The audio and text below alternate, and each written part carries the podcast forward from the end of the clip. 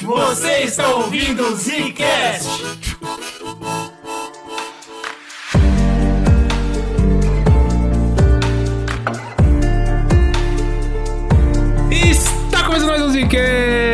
Zcast no bagulho. Ou não, ou nope. Quem falou não? Que desgraçado. Não, ele não meteu essa não, não é possível. Tá de parabéns. Aqui quem fala é slow, é barril dobrado, rapaz. Isso, o cara ele gosta, né? Não tem condições. Aqui quem fala é o Eugênio e sem meme Ah, nenhum. você já reparou, Bruno, que ele tem a mania de quebrar tudo que a gente O meme tá do. GG é quebrar os memes. É foda, Esse meme é conhecido pela internet. Eu já, vou, eu já vou começar abrindo as pernas aqui pro público. Não, nós não íamos falar de Nope. O original, Nope. a ideia original desse podcast, na verdade, ela fará sobre a história da A24 e da Blumhouse. Pois é. Caramba. Aí a gente descobriu que vinha um novo filme do Jordan Peele. A gente falou, perfeita oportunidade. Aí a gente descobre depois que a Blumhouse não produz esse filme. Aí matou o podcast.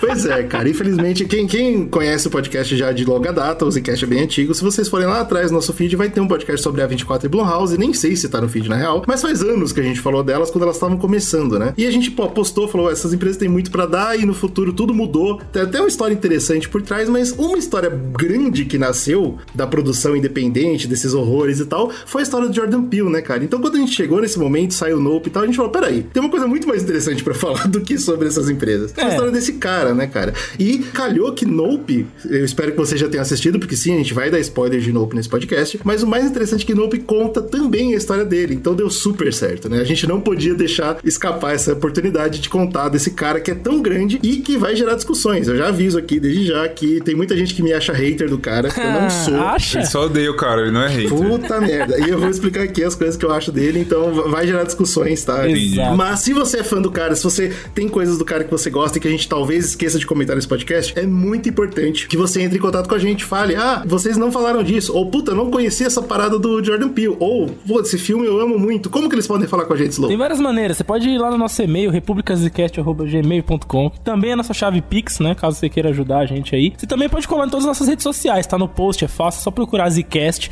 Manda sua opinião sobre né, os filmes do cara. A gente já gravou podcasts com outras obras do Jordan Peele, então a gente tá sempre falando dele aqui. Quer se tornar um apoiador também pra ajudar a gente a melhorar? Tem como, né? Tem, você entra em apoia.se barra Zcast, você pode apoiar essa plataforma de apoio maravilhosa que a gente usa há tanto tempo. Ô, pô, eu não gosto dessas plataformas capitalistas bizarras, ah, não sei lá o que. Aí fudeu. A terra é oca, tipo GG. Aí você pode fazer o seguinte: você vai lá e manda um pix pra gente, cara. Nosso pix é o e-mail, República. República, como que é o e-mail? Republicascast, arroba gmail.com. Ah, exatamente. Isso, tá? Aí tá aí Aí no post, é muito fácil. Você se tornando um apoiador do Zcast, além de você ajudar a melhorar o conteúdo, a ter mais conteúdo, você vem pro nosso grupo de apoiadores no WhatsApp, xingar o GG de hater do. Jordan Peele, cara. É muito bom. Por que, que eu não sou hater de Jordan Peele? Tem por muitos motivos. lá, lá. Quando o cara começa justificando é foda, né, cara? No. No. Nope. Hell no.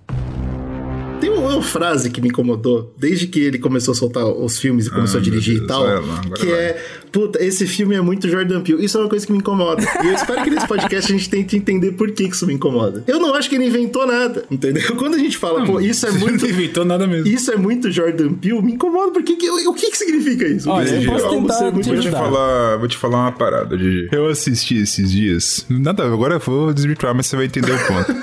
Eu assisti esses dias o filme do Elvis. Opa. Mas já tem o filme do Elvis lá, que saiu, novo, né? a galera tava Pode crer. comentando muito. É, e eu tenho um, Eu sou hater do Elvis.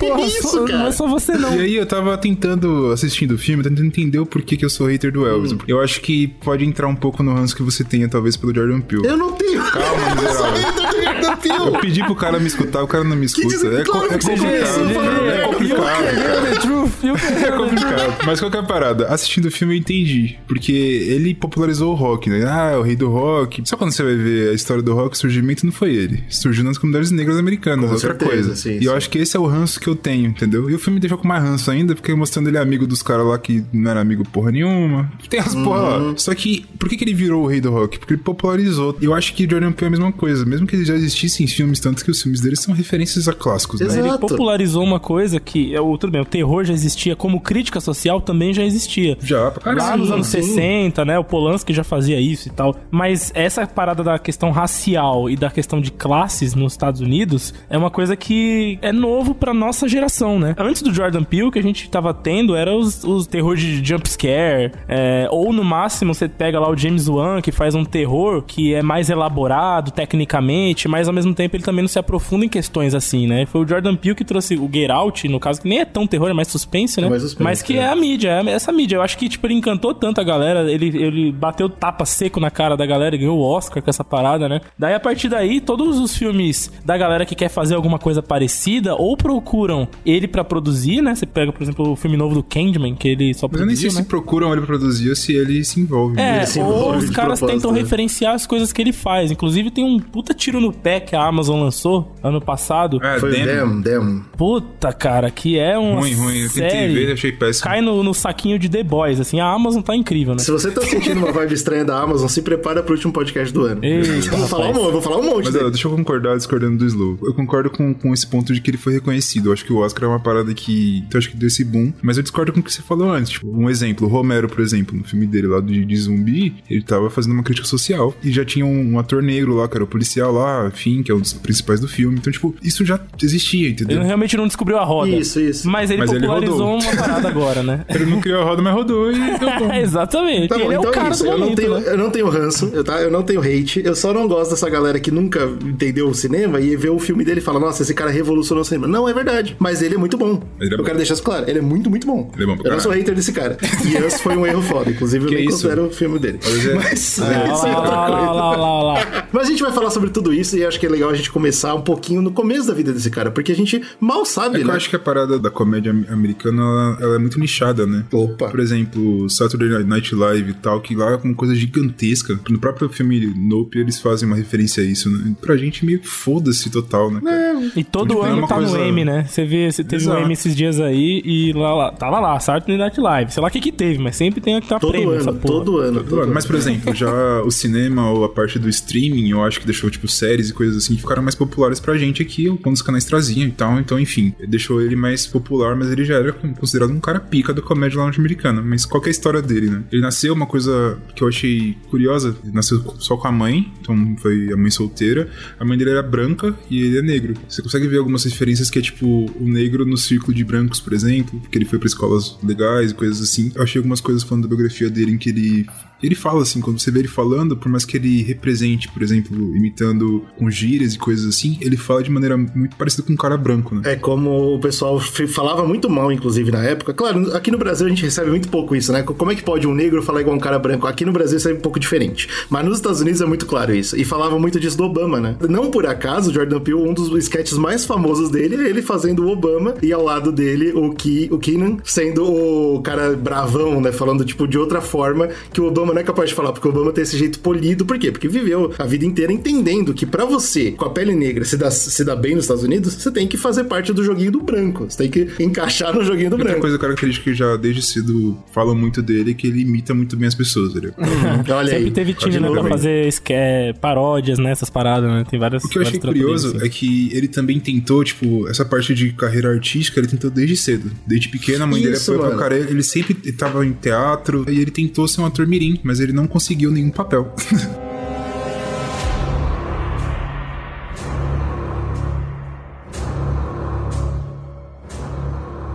Eu acho interessante essa parada do, do ator Mirim, porque é uma das coisas que a gente não vê tanto, né? Spike Lee, principalmente, acho que é um dos ícones antigos aí, né? Da última geração, Spike Lee era um dos grandes ícones no mundo do cinema sobre narrativas negras e trazer essa parada, jogar na cara de Hollywood, né? Que é uma coisa que hoje a gente atribui ao Jordan Peele. Só que o Jordan Peele, ele veio de um, de um berço muito diferente. Aí, de novo, a gente pode fazer a comparação com o Obama. Eu sei que é desagradável sempre ter uma comparação, mas é muito forte pra não fazer. Ele já veio de um berço mais agradável, que já tinha uma grana. Então, não só ele tenta ser, estar na TV, ator dormirem cedo, mas ele também ele aparece, né? Tem uma entrevista que eu acho muito legal, que mostra ele com 13 anos de idade, ele falando com o Bill Clinton na TV. Pode crer. E ele fala com o Bill Clinton, ele fala: "O que você faria pra resolver a situação de pais que não querem pagar pensão?" E é muito interessante porque é a vida dele, é uma coisa que ele está passando. O pai dele escapou, não está pagando pensão. E Olha só que interessante, tem dois pontos que eu quero trazer aí. Primeiro que é óbvio, né? Olha só, esse cara já tem contato com a mídia e com câmeras e com a, a- a produção hollywoodiana desde cedo. Será que isso é importante pra Nope? Veremos. E dois, quando criança, ele usa uma situação da vida dele, uma tragédia, porque a gente sabe como. Óbvio que no Brasil é muito pesado essa parada de pais que não pagam pensão, né? Mas ele, ele usa uma situação da vida dele como um espetáculo. Ele tá aparecendo na TV, ele tá ganhando um cachê ali pra falar de uma situação bosta da vida dele. Será que esse transformar tragédia em espetáculo vai entrar em Nope? Vai. Vai, não só em Nope, né? Vários elementos aí das obras dele tem isso, né, cara? Nessa parte da crítica, né? Porque tem essa questão dele ter crescido aí nesse ambiente, ele ter essa evolução pessoal. E aí ele, ele lá na frente, ele poderia muito bem se acomodar dentro de um espaço, Opa, né? total. Com Mas certeza, lá na frente certeza. ele cria uma maturidade, ele percebe ah, talvez até uma situação de privilégio, né? E a partir daí ele desenvolve as críticas dele. Me lembra bastante o Kaepernick, né? Aquele jogador de futebol americano. Inclusive ele fez uma série pra Netflix mais ou menos sobre isso. Que é muito boa, mano. Tem, quem não viu tem que ver. Colin em Black and White, né? Porque o, o Colin, ele, o Kaepernick, né? Ele foi adotado, né? Por um casal de brancos. E então ele cresceu mais ou menos com essa visão que o Jordan Peele tem, né? Tipo, de sentir alguém é, deslocado ali, ao mesmo tempo com um certo privilégio em relação aos próprios, é, tipo, irmãos ali, né? Da, da comunidade. Isso é muito Que é louco, delicado, cara. porque a gente fala isso, mas a gente não considera também que tem o privilégio, tem, mas aí tem aquele problema de você não ser aceito por nenhuma comunidade. Exato. Você não tem a cor de pele certa pra ser branco e você não fala certo pra ser negro, você é uma coisa. Exato. Fica naquele meio termo bizarro, né? E é interessante E é ver legal esses que ele caras... conseguiu transformar isso em comédia, bacana. isso. É, e o Kaepernick que transformou isso em protesto, de uma forma mais agressiva é. e tal. Mas é legal você ver esses caras criando essa maturidade e depois conseguindo transmitir isso, Não, né? a história dele é super Obras. foda. E, e, assim, continuando, né, a trajetória do dinheiro, a gente não considera, por exemplo, que esse cara, ele, mano, ele entrou numa faculdade de artes. Isso não é normal pra um, pra um negro nos Estados Unidos. Talvez porque ele se frustrou, não conseguiu ser ator e coisas assim, pensando em produção e nessas paradas, ele falou, pô, vou entrar na faculdade de marionete. Que faz o Marionete, menor irmão. sentido. Tudo bem. Loucura, o cara, ele cara. tinha imitação, ele fala bem, mas... Mano, você não entra em faculdade de marionete se você precisa de dinheiro. É, tem, tem esse detalhe aí, é verdade. É, você tá é querendo ser legal. artista, né? E mais, e mais. Ele passou daí pro stand-up, que também, tudo bem. É, Na época, stand-up era, uma- era um grande mercado, né? Isso também bateu aqui no Brasil muito forte, né? Teve uma época que, pô, todo mundo queria ser stand-up. É verdade. Mas nos Estados Unidos ainda faz- é forte o mercado, né? Ainda é, né? E tem, claro, é uma porta de entrada pra quê? Saturday Night Live, Mad TV, que a gente já vai Exatamente. entender como isso foi importante pra ele. Mas como stand-up, o cara fez turnê na Europa, irmão. Você tem noção, né? Isso é muito uma história de uma pessoa que tá tranquila na vida. É, mano, você nunca imaginar, né? tempo, acho que em Amsterdã, na Holanda lá. Não, o cara tava de o cara boa. tava fazendo o sonho dele, mas tem essa, essa parada, né? Ele se, ele se perceber, talvez, que, pô, a marionete sou eu, deixa eu fazer comédia através de mim aí. mesmo, sei lá. Uau, boa, boa. E gostei, aí ele gostei. começa a atuar também, né? Ele começa, tipo, porque quer queira ou quer não, você. Mesmo que ah, a ideia do stand-up é que não seja um personagem, mas é um personagem, né? Sempre que a gente fala em público, a gente tá com um personagem de nós mesmos, a gente nunca. Com né? certeza. Então ele tá usando ele como ferramenta pra fazer a comédia dele. E, claro, depois de todo esse processo que o Gigi comentou, ele começa a fazer sucesso. E a Mad TV, que tem a ver com a revista Médica, revista de comédia, quadrinhos, várias coisas nela já, matérias fodas e tal, contratou esse cara. E foi a estreia dele na televisão. E aí, tipo, ele começa a fazer sketches. E aí ele já tinha conhecido já o ator que faz o Ki, né? Que o, que o Gigi comentou, que, é, que virou parceiro dele depois. Pô, ele fala que esse maluco deu um match instantâneo com ele, né? Tem uma entrevista legal que eles dão juntos, agora, né, depois do sucesso, depois de Kim Peele, que eles falam que quando eles entraram na Mad TV, era uma situação meio assim, eles fizeram um sketch pra dois caras negros fazerem juntos. Então, mesmo nesse primeiro momento, não foi muito agradável. Foi tipo assim, vai lá ser negro, que é engraçado, tá ligado? E eles ficaram tipo, bom, não é o ideal, mas, Mas vai... é, é o que tá mas é legal.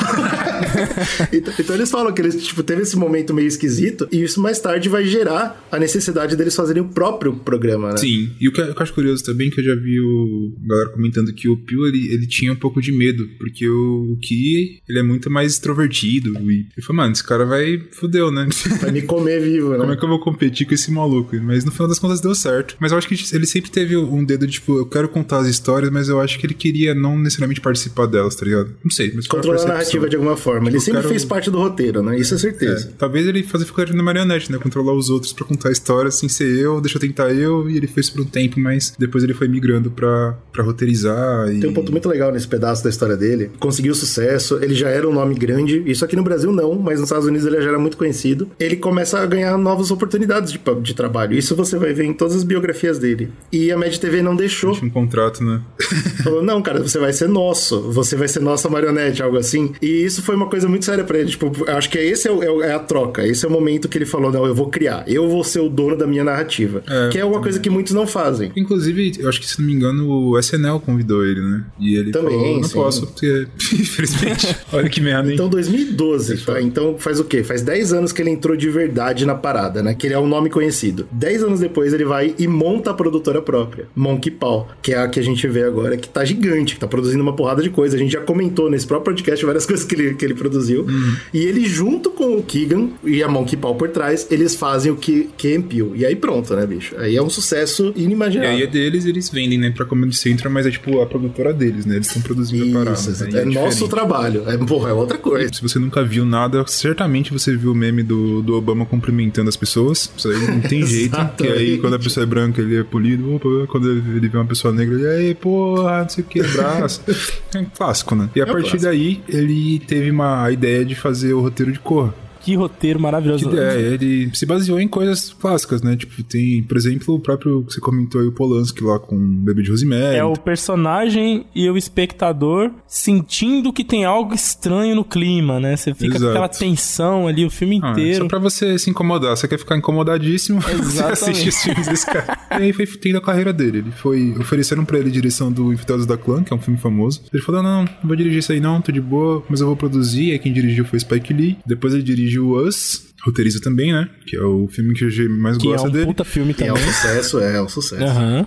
Us, que aliás é a maior estreia do cinema dele, né? Foi o que deu mais bilheteria. Era. Até o momento, né? Porque no, no É, ainda tá aí rolando, ele, né? Mas- ele começa a produzir e eu acho que é muito importante esse tempo que ele tem entre produções. E eu acho que esse é o maior motivo de eu não gostar de Us. Eu ainda não consigo apontar pra Us e falar pra vocês, ah, é um filme ruim por causa disso. Eu não consigo porque é um filme legal. É um Eu- bom filme. né, Você sim. assiste e é de boa. Eu entendo isso. Dos três, ele é o mais fraco, né? Isso, dizer assim. e, e aí se você for pensar bem, ele demora de 2012 a 2017, são cinco anos preparando Get Out. Claro, é o primeiro filme dele, então é difícil, Sim. produção, o Brunão falou, ele teve que encontrar as pessoas certas pra Contou fazer. com a Blumhouse, né, pra fazer, que tava apostando nesses caras. Ele teve tempo de olhar o roteiro, pensar com calma. Ele te- Mano, Get Out é um filmaço. É um filme que você consegue assistir com 200 lentes diferentes. O roteiro de Get Out, ele tá entre os melhores desse século. E aí, Us eu não vejo dessa forma. Us é o filme que demorou muito menos a produção. Foi de 2017 a 2019, dois anos. Aham. E quando você vê as entrevistas dele, ele mesmo fala, tipo, assim, óbvio, ele tem muito orgulho da obra dele. Presta atenção em entrevista. Você percebe que ele não tem muito pra falar de Us.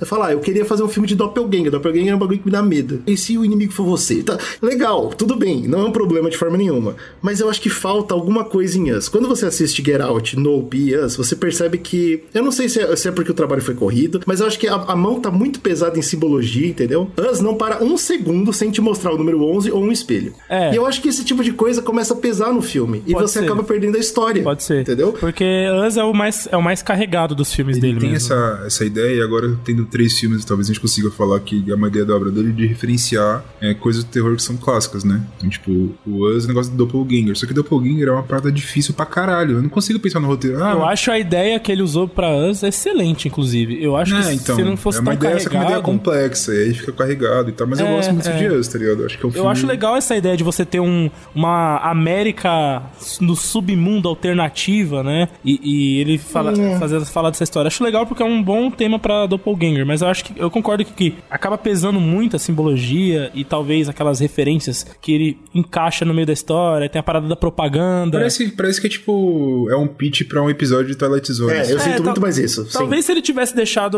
o- a história mais leve nessa, nessa parte, em relação, como é no, Nope, por exemplo, talvez funcionasse mais, né? Talvez ficasse mais fluido o filme. Aí né? Então, eu eu não sei.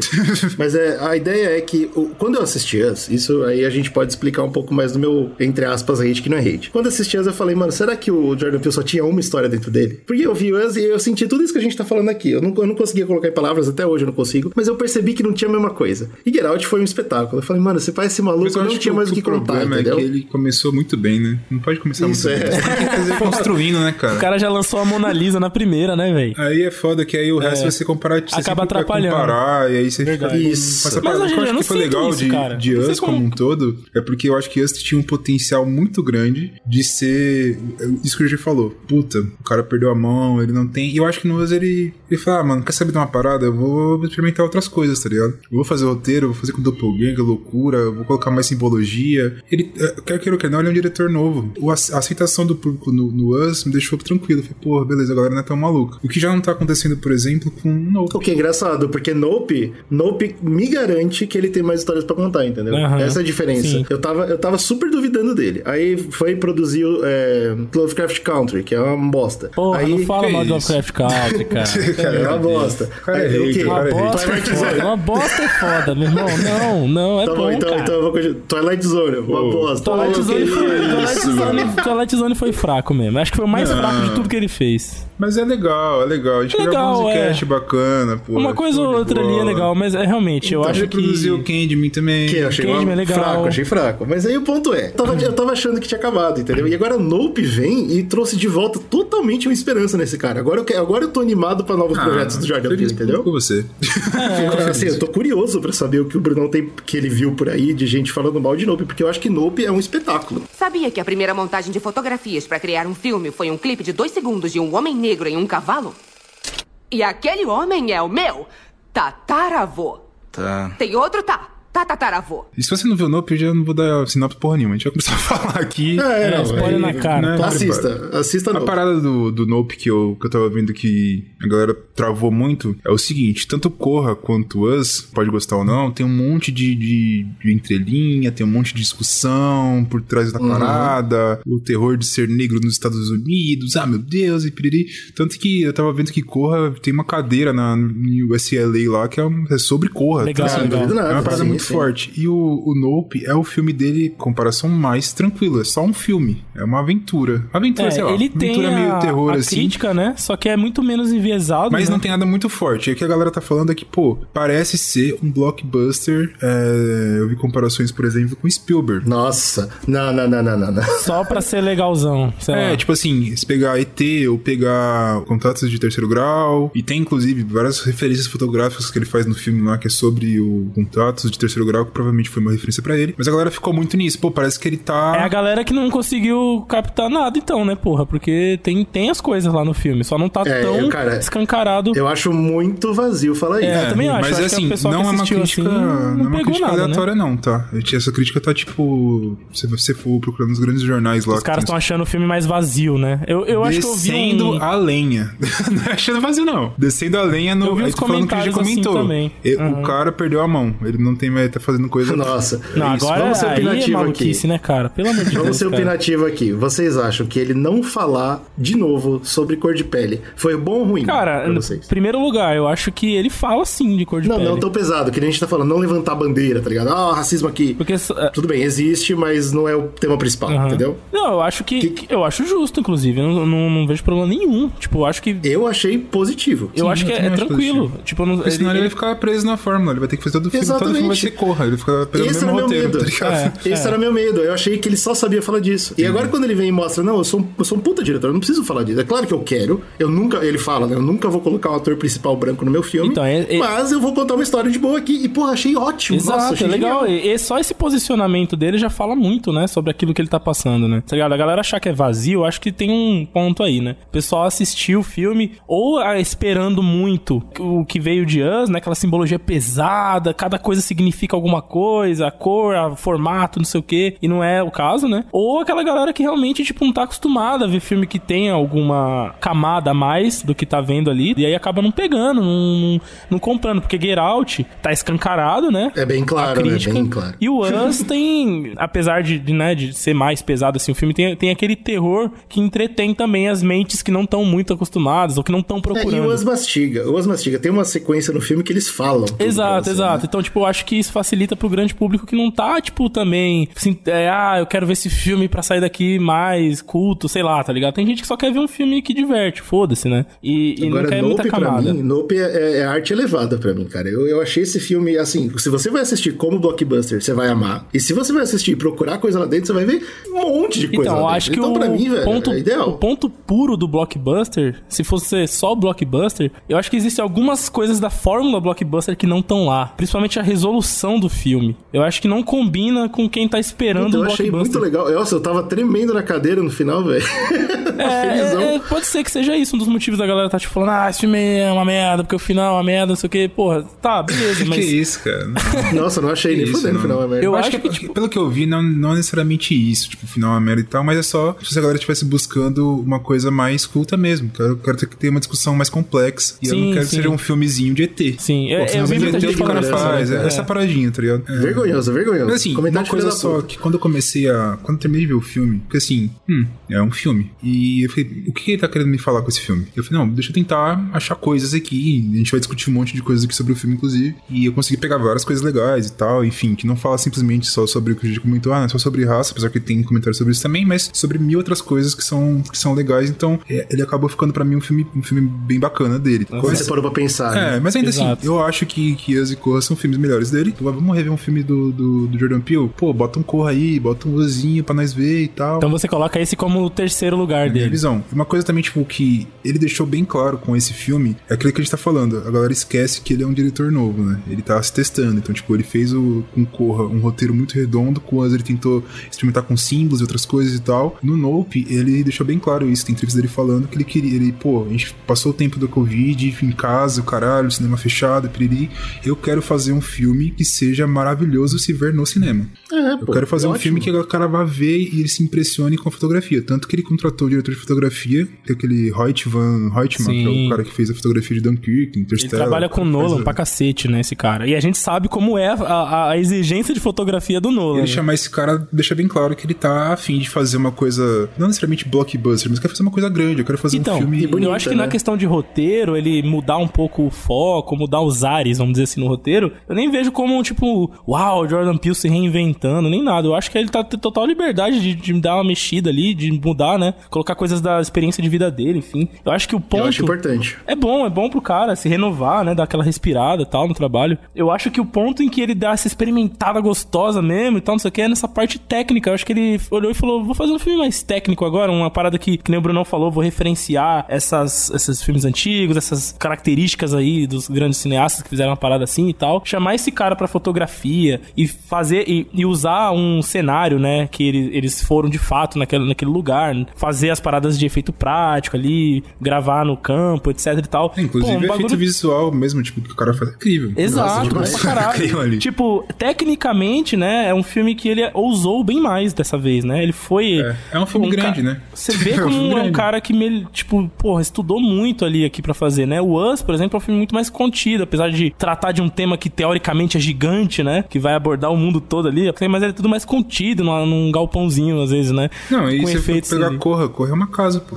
E Corra, É só isso. mais contido ainda. Então eu acho que é legal ele ter feito essa experimentação de, tipo, mano, eu vou sair Nossa, da eu adorei, caixinha adorei. e mostrar, porra, que ele é um puta diretor. Ele pode dirigir o que ele quiser. Se ele quiser dirigir um Star Exato. Wars, ele pode, mano. Exatamente. Esse que é o negócio. O problema dessa galera é que quer botar o cara numa caixa, bicho. Ele não precisa Tem um disso. cara que fizeram isso também, talvez ele se auto, auto fez também, que é o Shyama- Shyamalan, né? Pois é. Shyamalan, ele, é, ele teve essa, ele fez um filme muito impactante no começo, com um roteiro que tinha o plot twist, ele foi ficando nessa caixa, foi fazendo outras, agora falou, "Hum, será que... Aí foi E enjoando. é engraçado que é parecido até a correlação deles, porque tem um filme de, de ET também, do, do Shyamalan, que é mais... É o Sinais. mais diferente, né? Sinais, que inclusive também tem referência do Nope, de várias coisas dos sinais. E tipo assim, ele faz também essa pegada e a galera fez, a mesma crítica da época. Pô, o cara tá. tá se.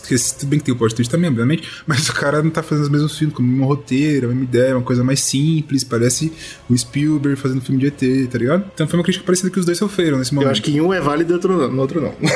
Mas uma coisa que a gente pode pegar aqui, alguns temas que eu tava tentando tirar do filme pra gente discutir aqui, trocar uma ideia, eu quero ver a opinião de vocês também, ver se vocês têm outros temas que vocês viram e eu não vi. Mas uma coisa que ele comenta, que eu senti um comentário desse filme como um todo, é sobre qual que é a- força do cinema ou a força de você gravar e capturar imagens, tá ligado? Pra registro histó- histórico. Eu acho que assim. esse filme é uma, é uma carta de amor ao cinema, cara. Eu vejo isso porque o primeiro ponto, que é aí de técnica, tá? antes da gente falar da, da parte do roteiro, é o fato dele ter colocado toda a história do cinema num filme. E ele faz isso a partir, é, através das câmeras que ele usa, né? Ele vai desde a câmera que é a manivela, ele vai passando pra câmera que é digital, ele vai passando pra câmera de última geração que se move sozinha. Ele, ele conseguiu contar toda a história de toda a captura de imagens. Celular. É, celular, E drone. a arma da vitória no final é uma câmera. Isso pra mim, bicho, nossa, achei É, a simbologia, né, da evolução do, do cinema é legal. Mas eu, assim, eu acho que é aí que tá. Tem uma discussão, por exemplo, que eu acho que, que tem a parte racial muito forte em relação a isso, falar da força do cinema e tal, porque começa o, o filme mostrando a imagem de um, de um cara negro cavalgando lá. Colocado como um primeiro registro fílmico de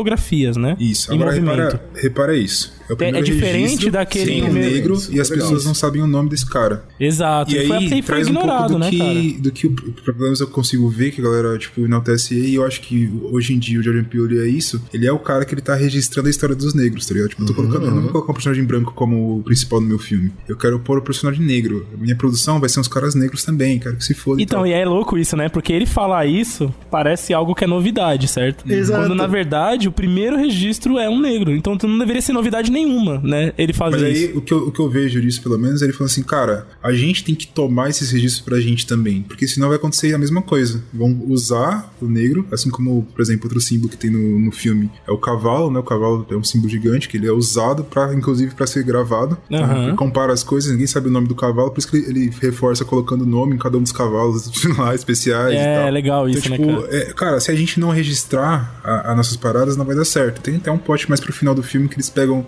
Quem que, quem que consegue registrar coisas magníficas e tal? Ah, tem que ser aquele diretor branco, muito famoso. E ele não consegue, porque ele não tá nem aí pras pessoas. Ele tá aí pra que ele vai registrar e ele acaba sendo consumido. E depois quem registra é a menina negra na câmera merda. Tipo, usa o que você tem, mas você registra a sua história. Não deixa outra pessoa registrar, tá ligado?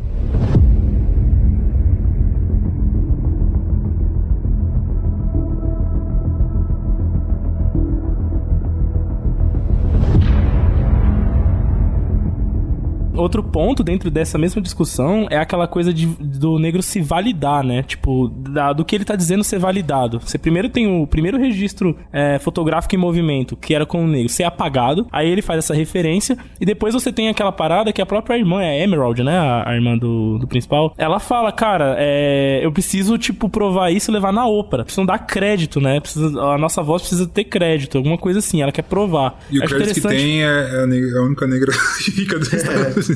Exato. Não é a única, mas é tipo, né? É a mais famosa ali e tal. de-. É, exato. E aí, tipo, eu vi até uma galera discutindo essa parada racial, colocando, né, os arquétipos, por exemplo, do personagem do OJ, que é o principal, ele é o cara manso, é o negro manso, né? Aquele que, tipo. Isso. Abaixa a cabeça e faz o que tem que fazer Exato. pra sobreviver e foda-se. Ele não é validado por isso. E a Emerald é o contrário, ela é aquela extravagante, que tem aquele é, arquétipo também americano da negra extravagante, né? Queen Latifah, assim, o bagulho meio caricato, que os caras costumam também colocar no arquétipo racista, né? E eles estão tentando ser, ser validados, tanto é que eles entram nessa, né? Tipo, mano, registra, se valida, enfim, né? Tem toda essa parada, esse desespero de você, tipo, puta, mano, eu preciso... Existir. Sabe? Tipo, só ser levado a sério, só, tipo, alguém me, me ouvir. Eu concordo com tudo que vocês falaram. Eu acho muito legal as obras do Jordan Peele permitirem que você veja de várias formas diferentes, mas eu prefiro escolher não ver essa parte, pelo menos, com cor de pele. Deixa eu explicar por quê. Primeiro, porque eu acho que ele é capaz de falar de outras coisas que não sejam sempre esse tema. Eu acho que tem tem o momento certo pra isso, mas, por exemplo, o diretor de fotografia, eu não acho que ele ser branco importa. Eu acho que ele é só um personagem. E aí, eu, eu acho que a existência dele tem mais a ver com o que o, a gente começou essa discussão sobre o ódio ao cinema que o Jordan Peele tá fazendo. Porque quando a gente tem ele, ele é um cara que tá muito focado no trampo. E eu acho que é um lado do Jordan Peele que ele queria explorar. Esse cara que quer fazer o perfeito, que tem que ser do jeito. Então, por exemplo, quando ele consegue o shot, quando ele consegue filmar o bicho, ele fala: não foi o suficiente, eu preciso de mais. Aham. Ele morre Então, eu por, acho por que- isso, né? Eu acho que não tem nada a ver com a cor de pele dele. Tem a ver com essa parada do workaholic, do que o, o show business faz com a pessoa. Eu Não, acho que é nesse sentido. É, pode ser. Eu acho que pode ser mais uma camada, na verdade, do Não, personagem. pode ser, exato. Mano, tem vários jeitos de olhar. É. E eu acho isso lindo. Eu acho que é muito legal a gente falar sobre, dentro disso também, no momento que o diretor de fotografia tá cagando no pau, eles quase se matam pra tirar a foto e ele fala, vamos fazer de novo? Que eu imagino que é uma coisa que acontece sempre no set. porra. Ele tá, ao mesmo tempo, falando que quem se esforça de verdade não é nem o cara. Tudo bem, ele tá fazendo o trabalho dele, ele é louco, ele quer fazer muito bem feito. Mas quem tá se esforçando mesmo é a galera do crew. É a galera que Sim. trabalha pra fazer o shot acontecer. E eu acho muito legal porque quem tá se sacrificando, que é o OJ, ele tá com a blusinha escrito crew. eu acho que isso é genial. Legal, assim, né, porque cara? na verdade ele tá falando sobre história de cinema. Então, foda-se esses personagens, É, a cor deles, tá É, ligado? eu ele tá acho que nesse ponto ele sai mesmo dessa questão racial e entra nessa toxicidade de Hollywood, né? Teve Sim, um caso total. recente agora de Euforia, né? A série que ganhou o Emmy aí, tá famosona. Pô, o diretor de Euforia, ele fez os caras ficarem 17 horas fazendo a mesma cena, velho. Não, pô, a galera tá saindo fora da série, todo Tá mundo. uma ninguém mais polêmica do caralho, porque o cara é. Ah, mas a série dele é maravilhosa, certo? O cara é perfeccionista, ele, tá- ele fez uma obra-prima, mas e aí? Então, Como é o nome isso? que fica é quem? O nome que fica é dele. E a galera que tá se fudendo pra fazer Quais são as cena? relações em torno disso, né? Eu acho que é, legal É. porque, até fazendo o link, né? Tem aquele cara que é... Aí já entra um pouco numa discussão um pouco mais de abutre nesse lance do, de Hollywood, que é aquele cara da moto, né? Que ele também tá loucão pra gravar Isso. e ele também é meio que desumano, tanto é que ele nem tem rosto, né? Ele é meio que desumano mesmo. assim, tipo, é um robô, É um o TMZ, abutre. né? É, é, TMZ. é um E quando abutre ele, se, quando merda. ele morre, ele, ele se machuca todo, ele fala, mas você tirou a foto. Exato, cara. da puta. É, é, esse ponto, assim, que o Jordan Peele coloca no filme também, isso vai é, se estender pra outros núcleos, né? Que a gente pode entrar tipo, esse depois. cara do TMZ, por exemplo, eu nem lembro. Eu acho que ele é branco, mas eu acho que Ele é. nem mostra a pele dele. Acho que Nem nem mostra, porque acho o que a capacete. ideia... É, a ideia é desumanizar ele mesmo, eu acho. Então, mas não importa, né? Essa, essa é a É, parada. Eu acho que, acho que ele passou muito além dessa discussão. Mas pra manter a discussão é, de cor e tal, acho que é interessante a gente falar disso, que o, o pai do OJ mostra isso, né? Porque ó, o ponto mais alto da carreira do pai do OJ, e eu vou fazer isso só pra ligar na jaqueta que o OJ tá usando no final do filme. O ponto mais alto da carreira do pai do OJ foi conseguir os cavalos pra Escorpião Rei, que é um filme que todo mundo lembra do nome. E no final eles nem usaram os cavalos, né? Sim, Eu acho é. isso muito foda. Tipo, a Crew se fode, a Crew se vira, dá um jeito de fazer o bagulho direito. É o trabalho da E vida aí do chega o cara. cineasta, pá, eu sou o Nolan. Cara, Bagulho do jeito que ele quer e foda-se. E É ele bem isso, famoso. cara. Ó, Inclusive eu, eu usei o nome do Nolan aqui, galera, mas eu não pensem assim. O Nolan é um cara que respeita muito a equipe dele, tá? Então, não é É, amor. É, já vi, respeita, mas exige também, viu? Deve ser aquele chefe chato da porra. Sim, mas ele, mas ele é o cara que sempre bota o nome da galera, né? Fala, Ah, esse diretor de certeza. fotografia é foda Sim. e tal. Ele, então, Mas acho que esse, não vale esse ponto, no começo do filme ali, inclusive tem a cena, né? Que o OJ chega, o pai dele morre, e o OJ chega e o cara chega esculhambando, né? Tipo, mano, vira o cavalo aí. Mas peraí, porra, não é assim vira o cavalo, cacete. Cavalo é Vira uma o porra, um cavalo. cavalo, meu irmão. Não vai. Cavalo tem nome. É, né? ele não, não, não é um objeto que você só joga fora, põe de novo, sei lá, tá ligado? E, tem, mostra, né, até a cena do espelhinho lá no olho do cavalo, tudo. Tipo, mostra é, é esse ponto. Então, eu achei, eu achei esse. Eu, eu escolhi ler mais com esse lado, entendeu? É. Então, pô, eu nem considerei as cores de pele, mas eu concordo totalmente que dá pra ver dessa É, eu forma. acho É, que também tem um- pode ser, além de tirar leitura. a cor de pele, tipo, bem que o cara é um diretor antigo, respeitado, branco e tal, mas acho que tá comentando da... Você pode ler isso, tipo, mostrando como Hollywood é. Como você tá falando de validação, juntando as coisas, né? Quem é que pode gravar e vai ser validado? Tem que ser esse cara. Esse cara sabe fazer. Mas você, você tentou fazer? Como você sabe que só ele pode fazer, tá ligado? Porra, Sim. ah, o cara estudou pra cara. Não, tudo bem, parabéns pro cara. Certamente ele consegue fazer, mas você pode tentar também, qual é o problema, tá ligado? É, Eles estão indo atrás de validação, é tipo a mesma coisa de. Parece que é, o- é o medo, talvez seja até uma coisa que ele tá discutindo. Tipo, pô, é, parece que é o medo do, do jovem, seja negro ou não, mas enfim, do negro especificamente, porque é o- os personagens lá, deles fazerem, faz lá. Essa discussão é muito boa também. Eu percebi isso no personagem do Angel, né? Que é o cara das câmeras. Porque, tipo, ele é isso. É o jovem. Tudo bem que ele é meio maluquete.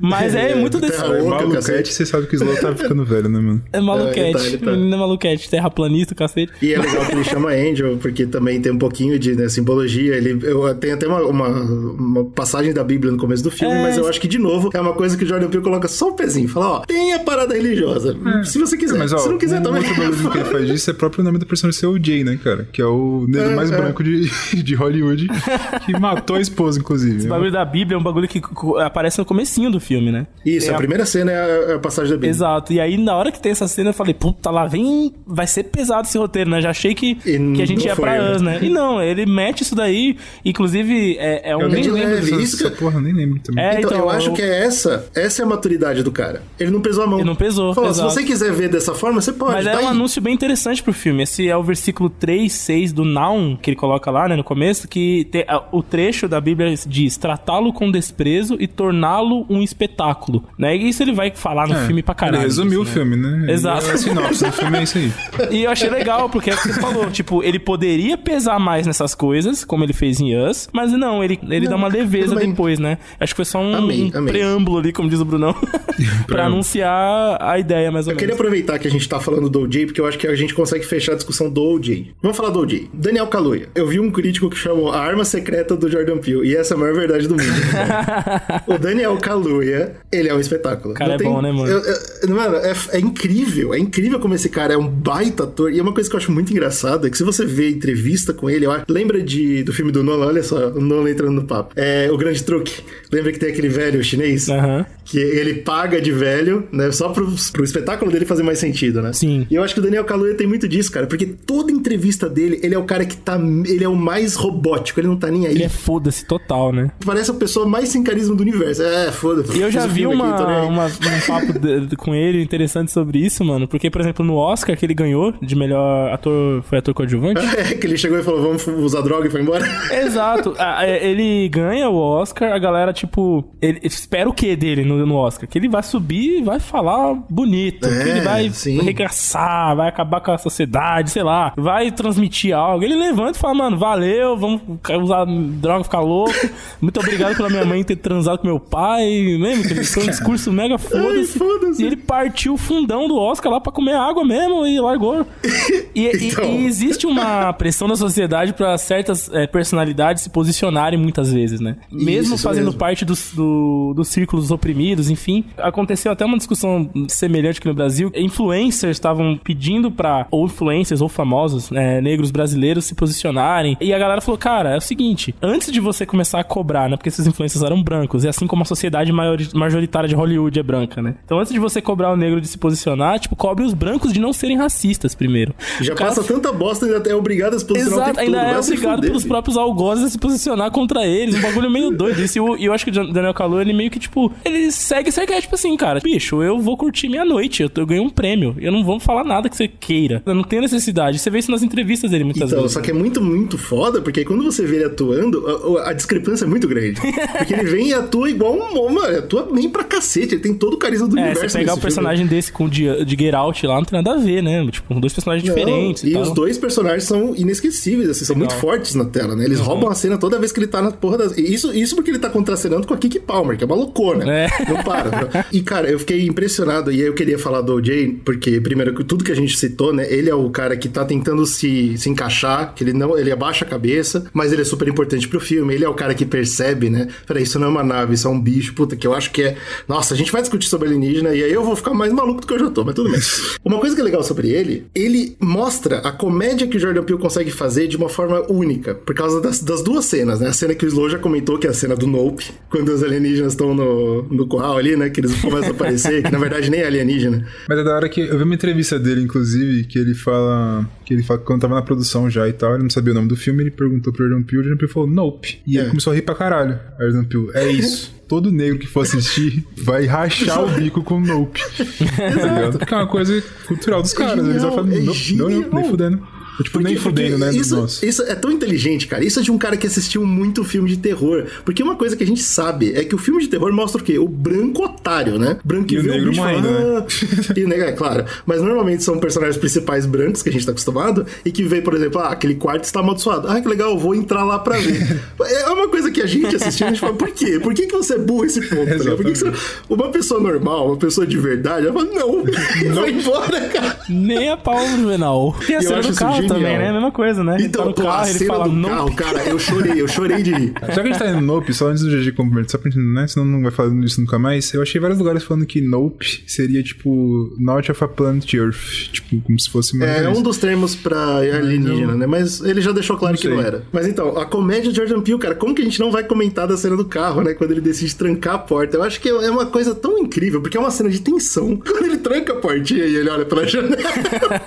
É, muito bom. Maluco, eu chorei de rir dessa É cena. legal eu chorei você, você tem- é, ver como ele consegue mesclar bem a comédia, né? E isso, inclusive, é uma característica de Jordan Peele invejável, cara, porque não é normal, é muito difícil você ver um filme de terror ou uma coisa mais tensa, os caras conseguem mesclar bem a comédia ali, sem perder a tensão do bagulho. E ele consegue pôr em todos os filmes dele, nesse acho que ele coloca, é o que ele mais põe, né, comédia. Mas, cara, quem, porra, quem não lembra da cena do Get Out, do amigo do, do principal ligando pra ele, Pois falando, é, sai fora, é. sai daí, meu irmão! É muito, muito bom. é, ele consegue, né, cara, fazer essas cenas. É muito bom isso.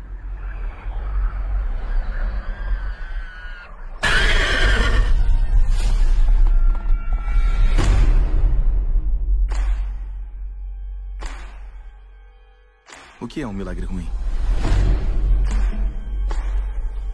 Eu quero falar da Kiki por último e da Amy por último, então acho que a gente pode falar agora do Angel e do que ele traz pra equipe, né? Que são as câmeras e a parada Boa, vigilância. Tem uma parada que eu tava pensando aqui. Aí eu vou viajar agora, me ajudem aí, quero ver se vocês pensaram alguma coisa. Mas além de ter tudo que a gente falou sobre as câmeras, registrar as paradas e tal, Aham. me parece existir umas duas críticas ali, né? Primeiro que a parada da vigilância, isso aqui eu não entendi muito bem, eu quero ver com vocês o que vocês pegaram disso. É, eles colocam lá pra vigiar o monstro. O monstro ele tava na dele, vigiando eles. Pois é, Não fazia parado nada. o dia inteiro em cima Falava deles lá. vigiando. né? Não- A partir do momento que a galera começa a vigiar de volta, o monstro começa a achar ruim. e começa a fazer merda. Hum, como um Tem animal. essa parada O aí. monstro já tava fazendo as coisas dele também, né? De vez em quando. É, de vez em quando dá uma, fazer uma merda ali. Mas né? tava Que a primeira tranquilo. cena do filme ali do pai dele, inclusive, é o monstro dando aquele arroto depois de ter jantado, né?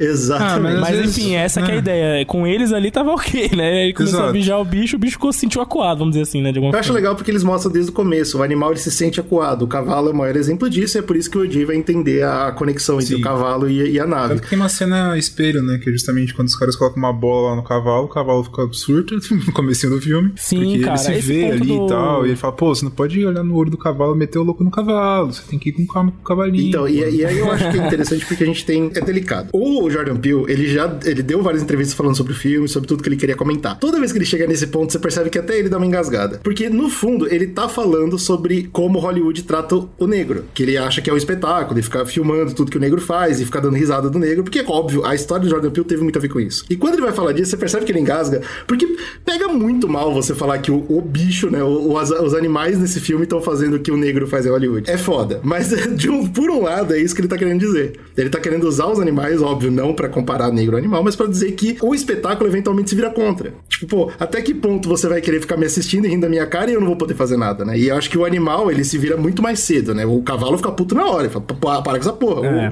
O, o alienígena vai atacar a galera. Ou para de me olhar. O orangotango lá, né? Que surta. O- né, Que orangotango, o cara. macaco. Um chimpanzé. Chimpanzé. o chimpanzé, porra. quem quer que seja. Desculpa. E eu acho que é um, ponto do- é um pouco do que ele tá falando, né? Você percebe que ele tá dizendo sobre isso também. Ele fala, Então, "Pô, é- eu acho a, legal- A minha carreira é isso. Minha carreira é sobre parar de ser ri- ridicularizado, né? Ser assistido e dar risada. Eu, eu quero contar minhas próprias narrativas. Eu É, quero eu acho é eu isso. tomar controle Eu sobre a gostei coisa, disso, entendeu? cara. E ele usa como. Eu vi até uma galera na internet tentando viajar no filme, né? Tipo, pensar sobre o filme e tal. Falar um pouco dessa história do veganismo, né? Porque, Uau! tipo. Uau, uau, agora eu entendi também.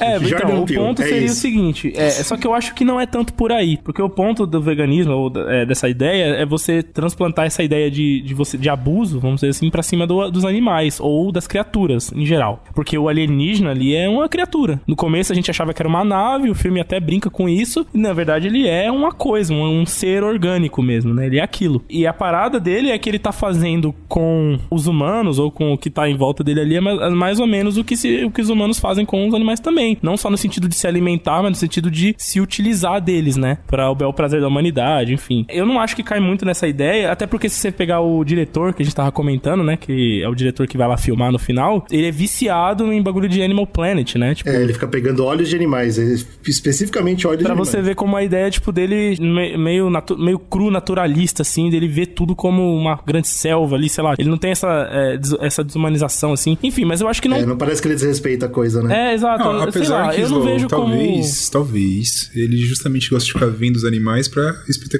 fazer um espetáculo daquilo, né? É o animal, Exato, esse é o eu vou ponto. capturar o que eles estão fazendo pra fazer o espetáculo. No caso do, se for fazer a comparação, tipo, pô, os negros não querem mais ser o espetáculo, eles querem fazer os próprios espetáculos deles, tá ligado? É, eu acho que é por aí. É uma mano. merda, né, cara? Quando você vai comparar animal a negro é uma bosta, É, mas. é meio estranho. Mas, Mas tá eu acho que é por aí mesmo. Não Pode ser tanto assim. com essa discussão. A galera tava tentando entender isso, tá ligado? Tipo, mano, será que ele tá querendo falar algum bagulho? Eu acho que é por aí. É, não tem a ver Ah, exatamente mas tem, tem um bagulho o que tá me do incomodando aqui no, aqui no cast, ó. É, foda-se o que ele quer falar. Independente do que ele quer falar, a parada é o que, que o filme quer dizer, tá ligado? Não, é importante. Eu acho que é importante a gente saber o que, que ele quer Não, dizer, é mas legal a é gente importante saber o que, contextualizar. que tipo, sabendo quem é. o artista, a gente consegue contextualizar várias coisas e talvez puxar. Sim. Talvez a intenção dele era essa. Mas se a intenção dele era essa e eu vendo o filme e tive outra coisa, eu eu puxei outra parada pra mim, o problema é dele também. Ah, show, Tendo show, todo o contexto, tipo, todo, todo o contexto, beleza, tem um contexto maior. Eu acho que ele quis falar sobre os negros e tal, mas eu acho que não é. Beleza. Bom, então eu acho que a gente pode pular pra outra coisa pra saber o que, que pesou pra vocês a personagem da Em. Vamos falar da ser. Kiki Palmer, um espetáculo, uma pilha em pessoa. Ela não para no Nossa, ela não segundo. para, e, e a, e a. Em é essa pessoa, né? E, é- e é legal porque logo no começo do filme a gente vê isso, né? Ela não se importa com o esquema da família, inclusive ela tá fora, ela nem vive mais, né, no rancho. E quando ela aparece, ela tá mais preocupada em vender o próprio negócio do que em ajudar aquela parada antiga de animais e tal. Eu não sei se isso é uma crítica, eu não sei se é que nem o Slow falou que ele quis colocar estereótipos especificamente, apesar de encaixar perfeitamente. Mas eu acho muito legal, e eu acho que é isso que eu quero discutir com vocês, a ideia dela ser a heroína no final da história. Tudo bem, o OJ, pô, ele, ele descobre as coisas, ele sacrifica foda, mas quem vence a fita é ela. Na verdade, o que eu acho que é legal desse arco dela, e eu acho que é importante o personagem dela tirar a foto final, é porque quer queira ou quer não, por mais que ela esteja querendo vender, sei lá, o negócio, que justamente era você se ser su- subserviente a Hollywood, não é os negros contando as próprias histórias e tal, ela tá se vendendo, né? Tanto que quando ela tá, tipo, fazendo o primeiro pro- projeto dela, ela fala, pô, eu faço, eu danço, eu faço o caralho. Faço o que vocês- o que vocês usem, quiserem, me eu usem faço. como espetáculo, É, eu sou um espetáculo. Pode E aí, e no final ela fala, pô, a gente tem que. Ela que dá a ideia de contratar outro cara pra filmar e o cacete. Então, tipo assim, parece que o tempo todo ela tá. Ela, ela- não ligou a chave de que ela pode fazer a mesma parada. E o no final- sendo introspectivo, meio que inspira ela com, com a coragem dele lá e etc. que acontece. E ela vence o monstro. Consegue capturar a foto, ela consegue registrar o bagulho pra ela, que é o objetivo dela. Então, tipo assim, eu acho que o arco dela é como se ela fosse a heroína do filme. É, mesmo, sim, entendeu? exato. E eu ia falar isso, pra confirmar isso, é claro que, né, se você for fazer comparação é péssimo, mas não faça, tá? Pra confirmar isso, ele faz o, o take inesquecível, né, a referência à Akira, né? Sim, Quando ela puta, isso é foda, como isso é foda. com Akira. Porra, bicho. Pode falar Caralho. Akira miserável, ele não consegue. Lá. Tá bom. Com a Akira, cara. Aê, agora entendi a referência. Tô bom. Mano, é, é impressionante, velho. É, muito foda. Assim, se eu assim, pô, Bruno, a partir de hoje você vai virar um diretor de cinema. Eu, eu queria fazer essa cena, entendeu? Eu acho que Óbvio, qualquer óbvio. cara que, porra, sei Porra, lá, na é cidade e incrível. tal, e tem a oportunidade de gravar e fazer filmes e tal, se ele fala assim, cara, no seu filme aqui, no, no roteiro, tem uma moto. Puta, a gente pode fazer uma cena? Só quero fazer uma. tá ligado? Ele conseguiu Mas eu fazer acho bem. tão legal porque, porque é orgânico. Bom, é orgânico e ao mesmo tempo não é, né? Dá aquela quebrada. Você tá assistindo o bagulho e do nada você sai, porque é é uma referência tão famosa que é, é impossível você não olhar pra fora, sair da câmera por um segundo e falar, uau. Mas não tem problema. Mas funciona. Não tem problema. É. É legal. E ela é heroína, ela é a pessoa. E tem duas referências interessantes, na verdade, né? Tem essa, ela faz o, o- o esqueminha da moto, aí ela consegue vencer o inimigo, e aí quando a poeira baixa, do meio da poeira veio o cowboy, que é o OJ, né? Em cima do cavalo, se juntar com ela, que é outra referência enorme aos. aos eh, Western, né? aos westerns e a, como outro estilo de filme que o negro foi super mal utilizado, né? Inclusive, Sim. até hoje é difícil de você encontrar um bom trabalho. Bom, tem, Tem Django, né? Tem Django, é, mas é pontos fora da curva. Vocês acham que essa cena é o Jordan Peele falando, mano, ele não vai morrer porque eu não vou deixar o negro morrer dessa vez? Por Eu conta acho. de todas essas obras que a gente comentou até agora, que ele só serve de escape de, pra morrer, enfim. Eu acho muito que é isso, cara. Tipo, porque ali, mano, ele tava praticamente. Ele tava se sacrificando. Apesar de que você também pode olhar que o animal aprende a respeitar ele, né? Pode ser também, pode ser também. Porque ele É olha verdade. no olho do bicho, só que ele olha, ele não olha com olhos tipo, eu quero te transformar no espetáculo. Ele olha tipo, eu te respeito, eu sei quem é você. E aí eu acho que o bicho olha pra ele e fala, então tá bom. eu acho, eu não sei. Então, não tinha pensado nisso, é verdade, faz sentido. Mas eu, eu fiquei com essa sensação, tá ligado? Do tipo, o Jordan Peele falou, mano, no, not my watch, tá ligado? Você não vai, não vai matar o negro dessa vez. Toda vez é isso.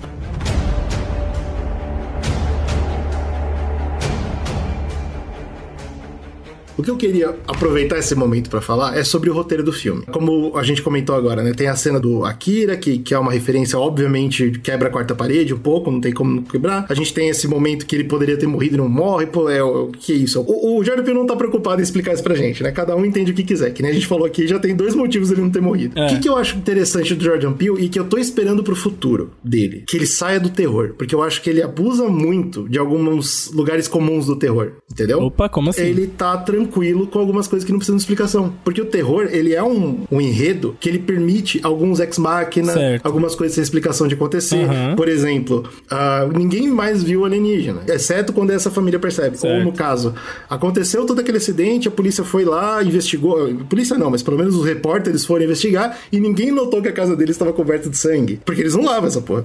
então tem algumas coisas que ele, ele, se, ele se apoia. Ele fala: ah, já que eu estou no terror, eu posso tomar essas decisões. O roteiro vai me permitir. E eu queria ver ele fazendo outra coisa, que não fosse nem terror nem comédia. Aí não é como diretor, tá? Agora é como roteirista mesmo. Eu só queria aproveitar porque a gente comentou de duas cenas que são diferentes. E eu queria ver um roteiro dele, talvez, de drama ou alguma Você coisa. eu queria saber se ele é capaz. Ah, você entendi. Você queria ver ele experimentando outros, Outras outros coisas. É, eu cenários. queria. Isso, eu queria muito ver, cara. É, porque... tem que ver, porque às vezes não é nem a dele, tá ligado? O Tipo, que eu acho difícil dele é porque a, a marca, talvez. A gente falou de várias coisas que marcam nele e tal. Eu acho que a marca fazer tudo isso que ele faz no cinema de gênero, né? Ele gosta de fazer isso. Então, ele pegar, por exemplo, Doppelganger é uma coisa de cinema de gênero antigaço lá, maluco, que ele falou, pô, tentar fazer uma história com isso. Eu não sei, parece ser uma característica dele pegar cinema de gênero pra fazer essas coisas. Parece que o Tarantino faz, por É, exemplo. por exemplo, se você pegar o Tarantino, Tarantino é um cara que é aquele, é aquele esquema lá, o cenário dele é aquele, a visão sim, dele é e aquela. Ele é um gigante, e tá ótimo. Tanto é que falam, né? Puta, como seria o Star Trek do Tarantino e tal. Isso, Né? nunca vai ser, não, não existe. É, sabe, tipo, enfim, pode ser que o do Jordan Peele seja assim, ele fica assim, mas eu entendo, tipo, é, é querer, né, que o seu diretor, que você goste tanto, tipo, te dê mais e mais, né, de coisas Isso, diferentes. exato. Porque eu acho que, né, beleza, tudo bem. Eu, eu gosto muito dos filmes dele, mas é, é impossível você não ver esses pequenos buraquinhos no roteiro que no filme de terror não dá nada. Não dá, e até porque Mas- também tem essas mensagens que ele costuma colocar, e aí a gente, tipo, olha pra isso, e não pra é, esses Isso, é. certos furos, enfim, de roteiro. Acaba não, também não me, não me impacta, assim, se ele continuar mantendo assim, pra mim não impacta. Tá não. na hora da gente falar do Steven Esse é o momento? Esse é o momento. Bora, Jupe e o Gor- Gordy, né? Porra, Isso. Tem uma parada esse- que no Us eu acho que ele faz um pouco mais forte do que em Get Out, que é, um- é uma crítica. Tá aí, tá ok, né? Ele faz a crítica ao capitalismo, classe, essas paradas. É, aí acho que Claro. entra naquilo que o GG falou, né? de- dele realmente ter olhado pra outros tópicos além da questão racial. Essa é a prova. É, aquele Esse núcleo um- é a prova, né? Ele mete uma crítica meio, meio, meio forte e eu fiquei impactado. E aí, quando eu vi a história do cara, que ele tentou ser ator mirim, então isso mostra que ele sabe o que, que é. Isso é mais forte nos Estados Unidos do que aqui no Brasil, mas aqui também tem, né? Maísa. É só sabe? você olhar pra todos os atores que vieram da Disney, é, Disney É, Channel. É, sim. Nossa, tem tanta história Tá terrível todo dali. mundo Nossa. quebrado, do- drogado, Tem fudido, um na monte, de um monte de depressão. coisa que acontece. Ah, a cara dele eu Cagado. vi, eu vi esse dia, tava a foto dela só, parecia um esqueleto na rua. Puta, mano, eu vi Você isso, viu isso? véi. Não entendi eu, todo o contexto, mas Mano, eu acho parece que que, é ela droga, tá né? zoada mesmo, tá mal mesmo, velho. Droga e depressão e O que eu achei foda da, da história do Juni são várias coisas, assim. Eu acho que, tipo, daria um filme só aquela história, eu acho. Tem muita coisa pra contar Então, ali. aí que tá. Eu acho que o filme é a história dele. E, e eu acho muito louco, porque isso que o Bruno falou é interessante. Quando saiu o filme, teve realmente umas críticas meio bundas. Mas até aí é normal. Tem, Isso o Zcast já se posicionou contra muito forte. né? A pessoa que sai do cinema fazendo crítica, ela não pensou no filme. É, calma aí, Então, cara. Calma aí. Amanhã Se você eu faz tivesse aqui. feito, se eu tivesse gravado esse Zcast depois de eu ver o filme exatamente assim, ia ser uma merda. Porque eu ia falar, pô, legal. Talvez A gente ia falar uns discutindo. feelings malucos assim e acabou, né? A É, gente talvez a gente discutindo como vocês são pessoas inteligentes, maravilhosas, a gente teria Olha algumas aí. coisas a gente conseguiria né, chegar a algum ponto, mas não como a gente tá chegando hoje, por exemplo. Claro, então, a- a- quando saiu, eu lembro que teve crítica falando, eu não gostei do Jupe. Eu acho que o Jupe é uma, é- sai da história e não, não adiciona em Cara, nada. eu li a mesma coisa, eu li um- Ah, maluco, né? Eu li um dito crítico do YouTube que sai do cinema com, a- com o celular na cara. É lá, ah lá. E aí o cara já falou- deu, já deu o nome lá, já falou tudo já. Ele falou isso, ele falou que os- o arco do Jupe era tipo, sai, sai da história, mano. Tipo, o bagulho Mano, tava não, não, fora da história. E assim, o, o que mais me agride é que esse crítico, ele ainda, ele ainda entendeu o arco do Jupe. Ele falou que é, ah, é sobre isso, isso, isso. E tá fora do filme. Eu falei,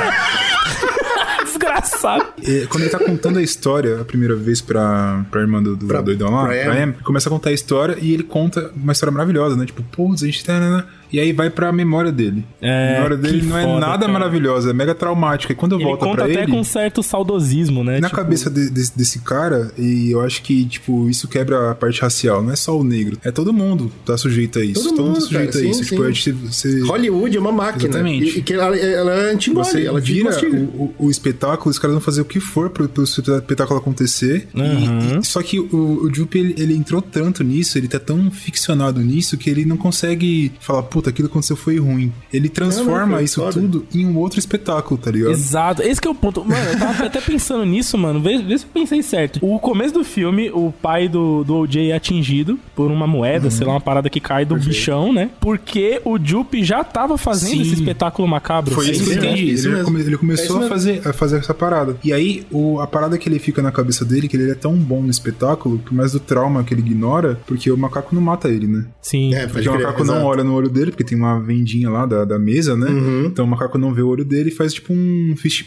fish bumpzinho, né? Que eles tinham na, no programa e tal. E ele tem essa ideia, tipo, ele- eu acho que ele quer pro- botar a prova. Será que eu sou. Escolhido. Se Será eu que eu sou escolhido, eu consigo fazer a mesma coisa com esse moço. Tanto que quando o moço começa a chegar, a galera começa a se assustar e tal. Ele, não, galera, tá, tá de boa. Eu sou, porra, eu Uhum. dominei o macaco como maluco. Eu tô tranquilo, eu sou, vou dominar esse cara aqui também. Vamos, vamos falar de simbologia? E- Vamos. então, entrando em simbologia dessa parada, mano, uma parada que eu ainda tô em dúvida. O que que é o tênis é, na cena do macaco que fica pra cima? Já vamos cair nela porque a gente vai falar da cena. Mas antes disso, eu só queria lembrar o ouvinte que a- acabou de ouvir essa história do Jupe. Lembra que Jordan Peele, aos 13 anos de idade, foi pra TV perguntar pro presidente o que, que ele faria sobre pais que não pagam pensão. Cara, esse maluco viveu transformar a desgraça em espetáculo. Lembre-se disso, que é muito importante. sobre o tênis, isso, eu vi duas repercussões dessa parada. Um é a parada do que o OJ pergunta: o que é um milagre ruim? Aham. Que a ideia é que nesse momento tão trágico e tão terrível ficou um pôr de um tênis em pé, que é um milagre, só que numa situação tão horrível que é um milagre ruim, e aí isso ficou pra sempre na memória do cara. Mas tem a outra versão que eu acho mais interessante, que é o ele pegou toda a- todos os tudo que ele conseguiu, né, do set de filmagem e montou aquele pequeno templo pro trauma dele, tipo um né? museuzinho, E sei lá. no É, museu ele cobra uma puta grana, né? Ele bota,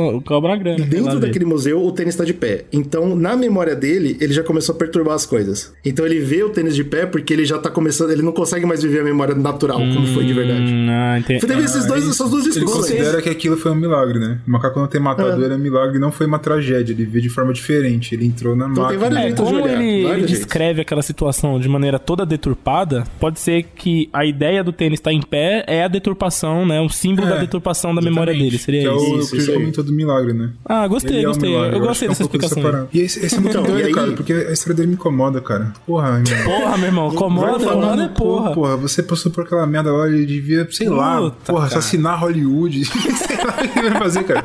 Virar um vigilante maluco, qualquer coisa. Porra, o cara. Então, você acha que o Jordan Peele tinha que fazer isso? Não, o Jordan Peele escolheu contar a própria história. Olha só que É, interessante. É a abraçando. história do cara, velho. É, Ele abraçou e falou: agora eu vou contar minhas próprias narrativas e vocês vão me dar dinheiro pra viver E. É aplaudir, isso aí. né? Como um espetáculo da. É, da mas eu como um acho que a parada- horrendo aqui. É, mas eu acho que a parada é que talvez diferencia que o Jordan Peele entendeu. E ele não. Porque É, ele foi exatamente, atrás do monstro, né? Oi, monstro, vem cá, dá o fist bump aqui. O Jordan Peele escolheu, Mas o Jordan Peele passar a- através disso, né? Passar disso. Eu acho que essa que é a parada. E aí, uma coisa que é legal, que o, o Slow, aliás, foi o Bruno comentou, o macaco não consegue ver o Jupe, né? E Isso. aí ele acaba fazendo o fist bump ao invés de matar o Jupe. Uma coisa legal, que eu acho que é super importante a gente comentar, é o Jordan Peele ser um gênio e falar, já que a CG não vai ficar boa, vamos fazer isso, que eu acho que é uma das melhores ideias do mundo. Se ele cobre, ele não precisa fazer uma CG tão boa. Mas a versão número 2 é, talvez ele tenha sim olhado os olhos do... Tá em aberto pra você entender do jeito que você quiser, mas ele era o único menino que tratava o macaco como gente. Que tratava bem o macaco. Tanto que eles tinham o fist bump, eles eram os melhores amigos na série. Aham, Pode ser isso. E aí, vai, aí faz a- o paralelismo com o alienígena não comeu o Jay no final, porque ele olha nos olhos do alienígena, mas o alienígena entende. Então, Você me eu entendeu. Acho que a parada é mais o seguinte: o OJ ele pôde olhar no olho porque o OJ entendeu. O moleque não Então. entendeu desde sempre, ele não entendeu. Pode Ele ser, pode ser, pode Ele ser. teve uma falsa ideia de que ele tinha entendido porque o macaco não comeu ele, mas o que ele não reparou é que ele não olhou no olho do macaco. Já o OJ Então, não, aí- ele entendeu de verdade, então ele pode olhar, ele, ele pode olhar Pode no ser, olho do, pode do ser. monstro, assim como ele E- pode olhar no olho do cavalo. E não à toa, Então, um e é comido de- pelo bicho e o outro não, né? Pois é, o outro não. acho é. que é mais por aí. Falando de trauma, eu queria trazer as roupas dos filhos. Bom, não só os filhos, mas as roupas que o Jupe vende como alienígena. Eu não sei se vocês pegaram isso, que os olhos dos alienígenas são iguais às câmeras. Sim, parece mesmo. É, quando ele era uma criança, né? A mesma pegada. Só que você notou o corpo do alienígena? Porque a gente fica muito na cabecinha, né? Que são que é igualzinho a câmera. Mas e a, a roupinha? Você notou a roupinha, o corpinho deles? É de macaco. macaco, É, o, é, o, é. E eu fiquei, pô, é o trauma dele. Ele transformou o trauma dele no alienígena que ele vende. Verdade, verdade. Sinistro. E isso, pô, é muito foda. Esse Isso, cara é doente, esse maluco é, É doente, não. doente, cara. Doentio. É é essa parada. Cara, do Hollywood é Não, pra você doentio. ver, ó, a cena que mostra que esse cara tem problema muito pesado véio, é quando ele fala, pô, tá aqui a menina que participou do show comigo. E ela tá com uma Nossa, venda toda véi. desfigurada. Que cara. agressão da porra, né, mano? Que inclusive é real. Vocês, foram atrás tá louco, me conta aí. É real, tem, tem uma história da- nos Estados Unidos. Essa moça foi pra. Se eu não me engano, ela foi na Oprah, inclusive. Isso que é mais louco. Uma, uma moça que atuava com o macaco, o macaco surtou, rasgou a boca dela e ela ficou igual. E ela usava o mesmo véu. Caralho. Caralho, bichão. Aí é Agora ficou fuder, pior. hein? Tava ruim, parece que piorou. I couldn't really see it. We need the shot. What shot? The shot. The money shot. Undeniable, singular, the. The Oprah shot. The Oprah shot? Can it swivel up? A little more? I mean, you guys aren't gonna tell me what's going on? Hell no.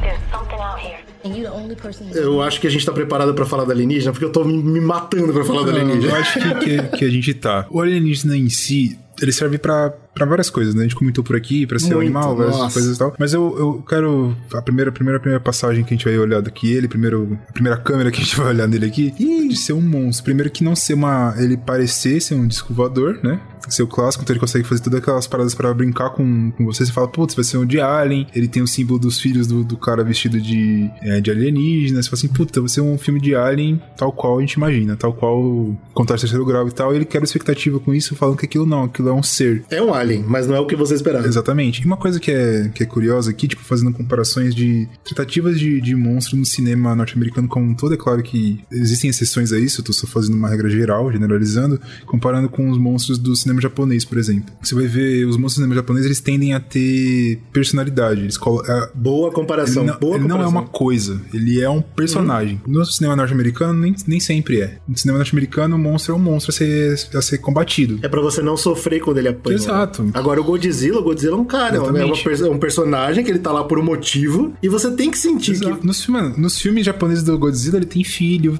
É, ele sim. educa. Tem um filme do Godzilla que ele educa o filho, ensinando o moleque ali na ilha de monstros a aprender a lidar com bullying e tal. Então, tipo, ele é um personagem. Eu, eu não tinha visto isso. Eu acho que você foi genial. Ele, ele quebra também essa expectativa. Por quê? Porque ele, ele é um dos poucos que trata o bicho como um, um ser vivo. Que é o que o OJ faz. E o olho do monstro, cara, o design é maravilhoso daquilo, tá ligado? O olho do monstro é uma câmera. Isso eu acho que é muito assim, genial. a gente não precisa ir muito a fundo É, nisso. mas o que eu acho foda, além de ser, tipo, um- uma câmera, é a forma com que tem aqueles. Não sei se é cílio, não sei como falar, entendeu? Não sei como expressar. Não tem, não tem Tá explicação. ligado? Assim como você tem, sei lá, o, também, puta, agora eu vou entrar na biologia, não sei também, mas tem a cor do olho, tem as porrinhas lá dentro do olho lá, que, enfim, o dele é pra fora. Mano, aquilo é lindo. Então, Mano, eu queria falar sobre Lovecraft Country agora. Olha só. Ah, volta vai, vai dando, vai dando voltas, Lovecraft. Country tentou, na minha opinião, falhou, pegar uma obra que é de terror, que é antiga, que é famosa e colocar protagonistas negros. O problema é que eu não gostei do roteiro, então é foda, faz parte. Cada um, cada um. O que eles não fizeram foi trazer o terror Cósmico. cósmico, o terror cósmico direito. Eu não senti na série, eu acho que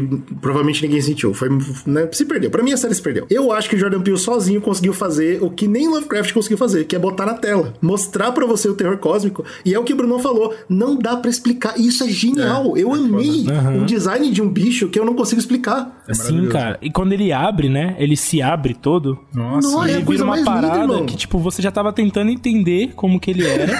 Já tava e aí, difícil. Aí parece que repente, piorou. né? ele, Meu amigo. ele toma uma outra pro- proporção biológica que você vai. Agora fudeu mesmo. Agora pra que lado que, E que é por isso, finalmente, que eu consigo voltar na minha pergunta do começo do cast e dizer quem é Jordan Peele pra mim, o que é ser muito Jordan Peele, é ser pra mim o mestre do terror cósmico. Esse pra mim é maior que Cthulhu, esse, esse louco. Vocês estão entendendo? Você já, já jogou Porque ele num patamar além ali. Porque o Cthulhu eu consigo explicar. o Cthulhu pra mim já é, já é físico, já entendo. Ah, beleza, é ele. Essa porra transcende. Eu nunca vi um design desse jeito. Pra mim foi um, um dos designs mais inteligentes. Quando eu acabei o filme, eu tava, eu tava sem condições, assim. Eu, eu não tinha entendido o bicho. Eu, eu achei isso mal. Eu sou fã de monstro, tá ligado? Isso pra mim foi muito louco. Eu parei na hora e fui na internet. Pá, na minha cabeça eu pensei, o Jordan Peele não foi capaz de pensar nisso sozinho. Ele trouxe tá alguém, ligado? né? Tipo- Porra, foi algum gênio. tá ligado? O cara, pô, o que que ele. Foi ele. Meu irmão, Ele teve a ideia. eu, eu pesquisei rapidinho no Google, tem- eu encontrei a, um. Meu nome quando tem o desenhozinho? Rascunho. O rascunho dessa cena. Da cena que tem ele fugindo no cavalo e o bichão tá, tipo, é, se aproximando. O storyboard dessa merda já é sinistro, cara. Tipo, em tela ficou surreal, velho. Ficou. Não, ficou surreal, é tipo? Cara, eu- a cada muito, momento muito que passava na cena, ele se desdobrava em uma nova proporção, uma nova, né, forma. E você nunca tava esperando, né, o próximo, o próximo upgrade dele, vamos dizer assim. Sabe o que me lembrou? Me lembrou o filme do Villeneuve, esqueci o nome agora. A chegada, a chegada. Me lembrou a chegada. Mas qual que é a fita da chegada? A chegada não é de terror. A chegada é, É, sobre outra porra. sim. Então eu nunca tive medo daqueles alienígenas, apesar de não saber explicar a forma deles, o que eu acho bem legal. Agora, o Jordan Peele, ele consegue dar- criar uma coisa que é tão... Sabe quando você lê Lovecraft? Que é aquela parada que, tipo, ela te deixa maluco se você tentar entender? Aham. É isso pra mim, cara. E, nossa, eu achei tão... Não, mas Mano, o- eu juro pra vocês, isso é um bagulho que acabou impressionante comigo. é Acabou assim, comigo. Quando os caras ten- tentam é, adaptar Lovecraft, por exemplo, eles falam, pô, vamos botar no escuro, vamos mostrar a parte do monstro, porque, né? Quando você tá fazendo por palavra, eu falo assim, pô, o monstro, ele tem o, sei lá, a íris do olho dele é pra fora. Eu falando isso descrevendo, Isso. só que você imagina um monte de coisa loucura aí, você não entende nada. Exato. Mas se você colocar isso em tela, você já corre um risco, que é tipo, pô, vou colocar, né? Então vai perder o medo. Mas a- além do, do medo, ele conseguir manter o medo, talvez ele troque isso pelo sublime e a falta de. Mano, eu ainda não tô entendendo. Mesmo você me mostrando, eu não tô entendendo. Eu acho que isso É, é, é, essa foi a foda. sacada genial, cara. E ele faz isso tudo no claro. É tudo de dia. É, mano, você vê tudo e mesmo assim você não entende isso Você pra mim vê tudo, é não puta. entende nada, cara.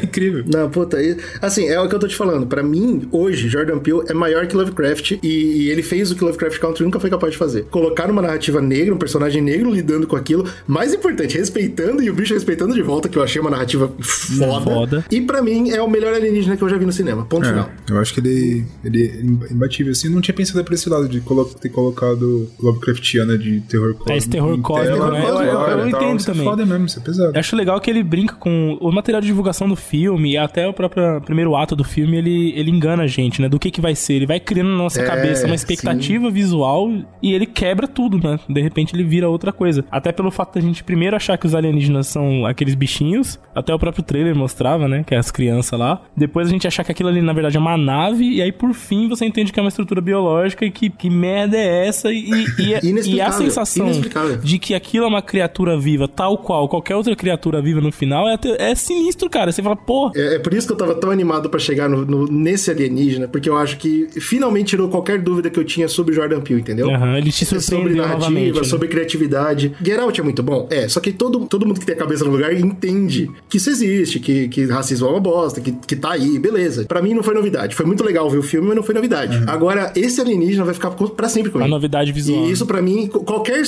cineasta que consegue fazer isso, pra mim, já tá no top da história. e agora, eu não tenho mais dúvida nenhuma sobre Jordan Peele. Olha que bom, cara. O Jordan aí, Peele falou, ai, feliz." conseguiu. Bateu o martelo, não há não mais questionamento. Se bem que tem um monte de gente falando merda por aí, mas Não, bem. puta, o cara, o cara assistir esse filme, ah, meu Deus, e falar, olhar pra esse alienígena e falar, pô, é só um blockbuster. Nossa, Vai tomar irmão. no cu, né, ah, pariu. É, GG. Não, não, não, não, não, não, não. Comparações com o tubarão. É o tubarão. Isso, é, o- é o tubarão, é o tubarão. Com certeza, é o tubarão. Esse filme sabe o que é, GG? Esse filme é muito Jordan Peele. do. Pronto, beleza. Tá bom. Pra mim tá bom. É isso, cara. Então no final a gente vê esse alienígena, ele morre por causa de um balão que estoura, o que é, de novo, simbologia e, e dualidade do Jordan Peele, né? Porque o macaco surta quando o balão explode. Então, Não, tem essa essa é é brincadeirinha. o balão do, do cowboy americano. Jupe, né? É, mas é o cowboy americano, o símbolo do cowboy americano no- é, livrando, porque o final é bem western, né? Então é o cowboy americano salvando a situação ali. Não, e a areia toda, né? O Jordan Peele, ele, ele é muito inteligente nesse filme porque ele sabe usar o setting, né? A gente tá falando aqui, a gente fala desde o começo do podcast, que é o maior filme dele. É a primeira vez que ele foi no exterior pra gravar desse jeito, né? Exterior que eu digo, não outro, não fora do país, Mas mas, fora- é fora do estúdio, né? externo. É. fora do estúdio, exato. E ele sabe usar, ele usa a areia de uma forma que é bem sinistra, especialmente porque o, o vilão, né, o alienígena, ele usa vento como arma dele. Então, como você mostra vento na tela? Então, pô, o cara é um gênio, legal. Outro jeito de mostrar que ele tá vindo, os bonecos infláveis, né, que ficam balançando os braços. Quando o alienígena vem, você não olha pro céu pra ver ele, você olha pro chão e você sente que ele tá vindo. Isso é terror. Porque se você olhar pro, pro assim, eles colocam isso, né? Se você olhar pro cara, você tá fudido, você não pode olhar. Como que a gente faz, né? Então, Isso. eles bolam muito. É muito legal isso. É né? tão normal, é tão. é- todo mundo usa a luz piscando, certo? Isso é o normal de vilão de, de, de- de terror. Agora o cara não, ele foi além. Ele falou, pô, você, eu- eu tenho uma oportunidade de contar uma história de outra forma. Nunca mais você vai olhar um boneco e balançar os braços sem pensar em. Eu Não, acho que isso que é, que é foda, eu acho que quando eu li a crítica falando como, ah, só um filme de Alien, é só blockbuster e tal, porque você tira um pouco do... eu vou virar o Joker. Ele fala, nope, nope. Você tira um pouco do, do mérito do, do cara fazer essas. É, é isso, né? Agora parece que esquece que é cinema. Eu não sei se é porque a gente tá. É. Tem tanta coisa. Toda semana tem cinco estreias na Amazon, tem 10 estreias na Netflix, 50 estreias na, na HBO Max, é, Apple. É tanta coisa, parece que é tanto conteúdo que agora parece que ela, que ela perde a sensibilidade do cinema, tá ligado? De ver que aquilo é um cinema bem Isso. feito. Puta, olha que ideia que o cara teve de subverter, de subverter ali a narrativa que ele tinha que contar. Tem que contar a narrativa de alguma forma. Posso fazer de forma fácil? Posso, mas eu coloquei aqui o impeditivo, o cara não pode olhar. Agora eu faço o quê? Põe luz? Seria uma coisa, mas aí luz todo mundo já usa. Vou usar outra parada. Porra, balão, vou fazer uma coisa. Eu acho que ele traz um pouco da comédia dele, né? Porque é cômico também. Tem um monte de Sim. boneco de árvore. É, nada a ver com nada, mas E funciona ele pega essa narrativa parte cômica bem, e transforma em uma parte tensa, né? Então, agora pra fechar a narrativa do cast, eu sou fã desse maluco. Não pelos motivos que vocês esperavam, mas, mas por motivos que pra mim valeram muito de verdade. Eu acho que Nope é o filme que todo mundo tem que assistir. Com certeza é um dos pontos altos do ano. A gente no final do, do ano vai fazer um podcast sobre tudo que a gente gostou do ano, tudo, todas as obras. Tem muito filme, muita série muito boas que saíram. Mas acho que Nope merece um espaço especial, porque não só por causa da história do cara, como vocês ouviram aqui. Sim. Eu espero que a gente tenha contado isso pra al- alguma novidade pra alguém, né? Porque eu acho que a história do Jordan Peele não é difundida como deveria ser, talvez. É, talvez. Mas além disso, um é um tempo, filme, né? mano, inesquecível. Porque assim, ele já se firmou como um grande diretor já de Hollywood, né? Agora tem que ver a continuidade, né? É, o que, que ele é capaz, todo mundo já sabe, as obras dele são excelentes. Daqui a alguns anos, talvez, ele vai se tornar aí, né, dentro desse panteão aí dos maiores de Hollywood, talvez, e aí a- a- talvez a história dele venha mais à tona. Ou ele vira o Shyamalan, né? É, ele já deixou claro que ele não quer mais atuar, né? A gente ainda tem um trabalho dele vindo aí nesse. a- acho que quando sair esse cast, uma semana depois vai ser um filme novo dele na Netflix, se eu não me engano. Com ele atuando? É, com ele atuando como voz. É, sim. Ah, tá. Uma coisa que ele, tá, ele, faz, ele faz ainda é voz. Mas né? ele já deixou claro que ele quer parar e quer ficar 100% em direção e roteiro, que eu acho que é ótimo. E é legal porque a gente vê aí a quebra, né? Entre os dois ótimos parceiros, porque o Keegan continua atuando sem parar. Ele gosta de atuar e vai continuar atuando. Então, beleza, tudo bem, cada um pro seu lado. tá tudo certo. Segue o jogo, segue E o ele jogo. conseguiu. Inclusive, ele eu tô conseguiu ansioso agora, né, pra ver tipo- o Keegan no, no, no filme dele. É verdade, não apareceu. Ele deve né? estar guardando pra um momento muito bom, tá ligado? É, pode ser. Mas é, ele conseguiu fazer o que ele queria, né? Ele- É isso. Agora Bom. ele virou o grande puppeteer. o mestre Ele virou o do... puppeteer, ele agora controla as marionetes. É isso. É isso, eu tô muito feliz que a gente conseguiu, né? Finalmente o GG aceitou o Jordan Peele no coração dele. Pro próximo cast, a gente vai fazer isso com Alfonso Cuarón. Até a próxima. Ah, é. é isso mesmo. Aí você junta quem? Você pega todos os fãs de Afonso Cuarón, que são a galera que falou mal de Nope, e aí você joga todos eles no inferno. Caralho, ó, Pronto, você tá sendo sujo. Para de ser sujo. jogando baixo. É a mesma turma, é a mesma turma, cara. Eu quero fazer um desafio aqui pros nossos ouvintes, hein? Procurem pessoas que falaram mal de Nope assim que saíram do cinema e vejam o que eles falaram de Roma. Eu vou dar um melhor. aberto. Procura esses caras que falaram mal de, de Nope e passa podcast pra eles ouvirem. Ah, boa, boa. Mas, mas, mas vê o que ele falou de Roma, só pra ver. Não, só, não só tem, não tem, não vai ter, GG. Essa, essa guerra sua, ela vai ser perdida. Ah, apoia o podcast que você ama e nos amem.